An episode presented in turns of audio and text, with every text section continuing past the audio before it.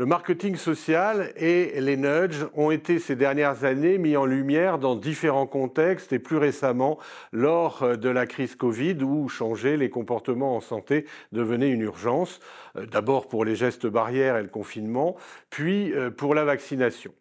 Cet ouvrage aborde deux thématiques de recherche, peu investiguées par euh, les chercheurs en marketing en France, en comparaison avec euh, les pays anglo-saxons.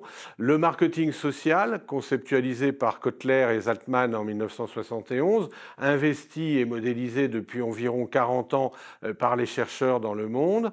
La théorie du nudge, issue de l'économie comportementale, et euh, systématisée par Thaler et Sunstein en 2008. Faire le point aujourd'hui sur l'état de la recherche en ces domaines, c'est finalement à la fois répertorier les champs de recherche développées, leur évolution et leurs perspectives, notamment liées à la transition digitale, comprendre et analyser les pratiques et avis euh, des professionnels sur la question, enfin évaluer l'éthique et l'acceptabilité sociale de ces deux disciplines très liées, puisqu'elles ambitionnent les euh, changements de comportement. Depuis 2010, nous animons la Journée internationale du marketing de la santé, JIMS, ce qui nous permet, à travers euh, les différentes communications et invités, d'avoir une vision large et évolutive, à la fois euh, des recherches et des pratiques en marketing social, ainsi que des applications du nudge. Cet ouvrage nous a permis de coucher sur le papier les débats et présentations passionnantes des professionnels et chercheurs qui y participent régulièrement. Ainsi, ces derniers ont accepté de prendre la plume pour répondre à des questions que l'on se pose dès lors qu'il s'agit de changer les comportements. Quelles sont les théories mobilisées dans le nudge et le marketing social? Comment mobiliser ces deux disciplines pour changer les comportements en santé? Quelle stratégie mettre en œuvre pour contrer la concurrence commerciale sur les comportements? La question importante du poids des déterminants commerciaux de la santé est ici posée.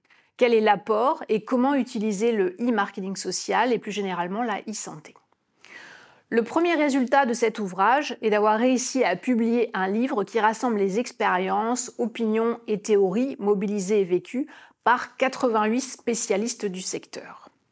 Chercheurs, universitaires, acteurs du terrain, institutionnels et associations. Le second résultat et de mettre en lumière l'importance de mobiliser la théorie pour optimiser l'impact des actions de prévention en santé et la nécessité de prendre en compte les théories les plus récentes pour mieux comprendre les changements de comportement.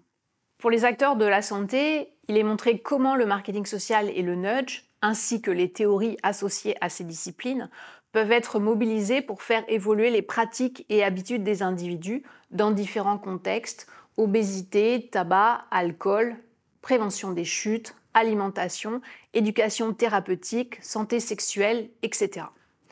Sur le plan théorique, cet ouvrage dresse un état des lieux des principales théories investiguées par les chercheurs français, puis propose des pistes de recherche et d'évolution présentées par les meilleurs spécialistes du monde en marketing social.